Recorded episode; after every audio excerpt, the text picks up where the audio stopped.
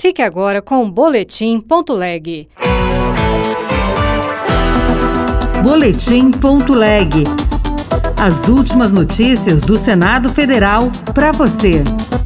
Empréstimos internacionais aprovados pelo Senado somaram quase 5 bilhões e meio de dólares. Maceió foi um dos destinos dos recursos. O país inteiro está acompanhando que Maceió está hoje numa situação em que o afundamento dos solos, que há mais de cinco anos é noticiado e através de um empréstimo como esse será possível investir no desenvolvimento urbano e também em melhoria da qualidade de vida de todos os maceuenses.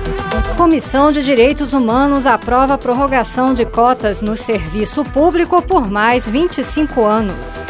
Eu sou Regina Pinheiro e este é o Boletim.leg.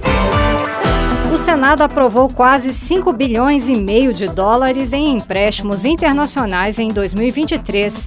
Valor é 50% maior do que em 2022. Repórter Bruno Lourenço. Os empréstimos internacionais aprovados em 2023 pelo Senado chegaram a 5 bilhões e 487 milhões de dólares, cerca de 30 bilhões de reais. O número saltou mais de 50% em relação a 2022.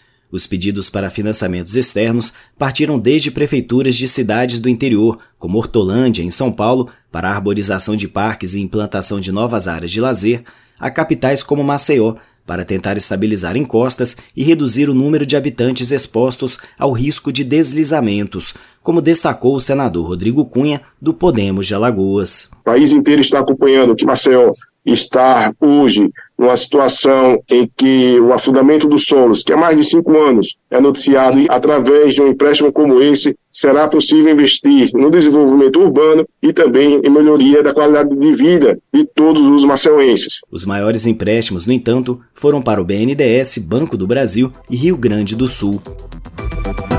Para promover igualdade racial, Comissão de Direitos Humanos prorroga cotas no serviço público por mais 25 anos. Lei sobre o tema terá vigência encerrada em 2024. O texto vai para a Comissão de Constituição e Justiça. Repórter Luiz Felipe Liázebra. A CDH aprovou um projeto que renova por mais 25 anos a lei de cotas raciais em cargos da administração pública. O senador Flávio Arnes, do PSB do Paraná, leu o relatório pela aprovação do projeto feito pelo senador Fabiano Contarato, do PT Capixaba. Concluímos, por fim, que a reserva de vagas é medida necessária, adequada e proporcional para que no futuro se alcance a igualdade de acesso por todos os brasileiros também no âmbito da administração pública federal, contribuindo para que a promoção do bem de todos aconteça sem preconceitos de origem, raça, sexo, cor, idade e quaisquer outras formas de discriminação. Se aprovado, o projeto aumenta a reserva de vagas de 20 para 30% em concursos públicos públicos para pessoas que se autodeclararem negras, sendo metade dessas vagas destinadas exclusivamente para mulheres negras. O número de vagas para indígenas e quilombolas será definido posteriormente em regulamento. O verão no Brasil começou dia 22 de dezembro de 2023 e vai até 20 de março de 2024.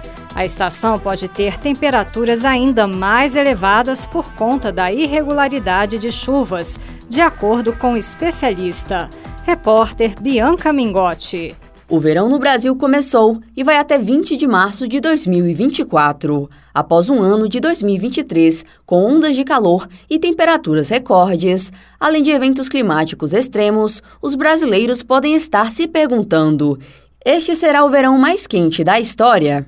O especialista em climatologia e professor de geografia da Universidade de Brasília, Rafael Rodrigues da Franca, explica que a má distribuição de chuvas e a influência do fenômeno El Ninho podem sim colaborar para um verão muito quente para os brasileiros. Esse verão promete ser um verão bastante quente, sim, por conta da, das chuvas mal distribuídas que nós estamos tendo aqui no nosso país. O centro do Brasil, o Nordeste, o Norte, região amazônica e também boa parte do Sudeste estão tendo chuvas bastante irregulares por conta da atuação do fenômeno El Ninho. Então, calor com certeza vai se fazer presente por conta dessa menor quantidade de nuvens, menor quantidade de chuva. No Senado, o debate sobre as mudanças climáticas e os eventos climáticos extremos, por meio da Comissão de Meio Ambiente e da recém-instalada Comissão Mista Permanente sobre Mudanças Climáticas. Outras notícias estão disponíveis em senado.leg.br barra rádio.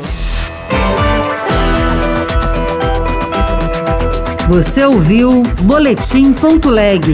Notícias do Senado Federal.